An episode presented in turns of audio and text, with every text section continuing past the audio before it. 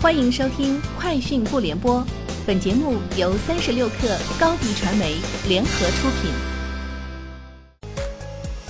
网罗新商业领域全天最热消息，欢迎收听《快讯不联播》。今天是二零一八年十二月十七号。三十六克讯，在今日的华为 nova 四发布会上，华为消费者业务手机产品线总裁何刚宣布，华为手机二零一八年度全球发货量预计突破两亿台，同时。两亿纪念版手机将在十二月二十五日推出。此外，华为消费者业务 CEO 余承东也表示，二零一八年华为智能手机全球发货量即将突破两亿台，这已经大大超过了年初定的目标。华为将继续努力为全球消费者创造价值。三十六氪讯，腾讯游戏官方微博宣布，由动视与腾讯联合打造的手游《使命召唤》正式发布。腾讯称。该游戏系列在全球拥有超高人气，手游是一款第一人称枪战射击游戏，近期将会开启小范围测试。芯片行业知情人士透露，目前平头哥半导体公司正在美国向海外招募芯片人才。阿里巴巴达摩院相关人士对于上述消息不予回应。记者从企查查平台查询发现，平头哥上海半导体技术有限公司已于十一月七号正式注册，注册资本一千万元。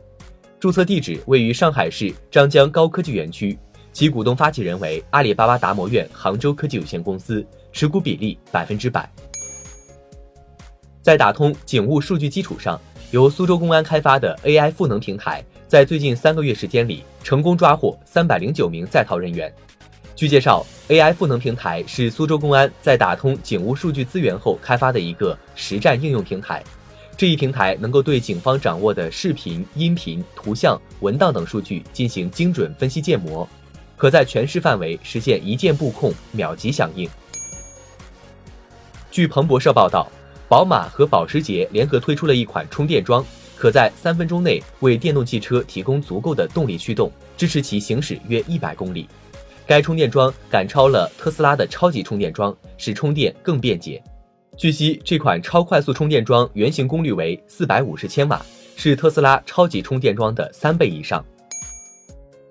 在人民日报新媒体起点演讲时，格力电器董事长董明珠提到了与雷军的十亿赌约。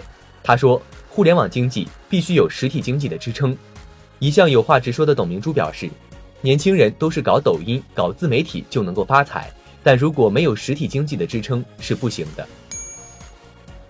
位于 OFO 总部的中关村互联网中心，几百位前来退押金的 OFO 用户在这里排队等待退押金。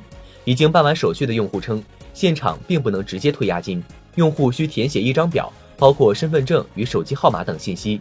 OFO 承诺一至三个工作日退还押金。有数据统计，二零一零年之后，十二家超过一百亿美元估值的独角兽中，红杉捕捉到九家。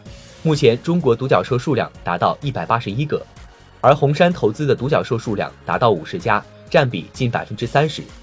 如果按照上市公司市值计算，目前红杉中国投资的上市公司市值超过六千二百亿美元。华兴资本创始人包凡说：“红杉几乎把握了每一次新的风口、新的机会，做到这一点相当难能可贵。”以上就是本期节目的全部内容，明天见。欢迎添加克星电台微信号，微信搜索“克星电台”的全拼，加入我们的社群，一起交流成长。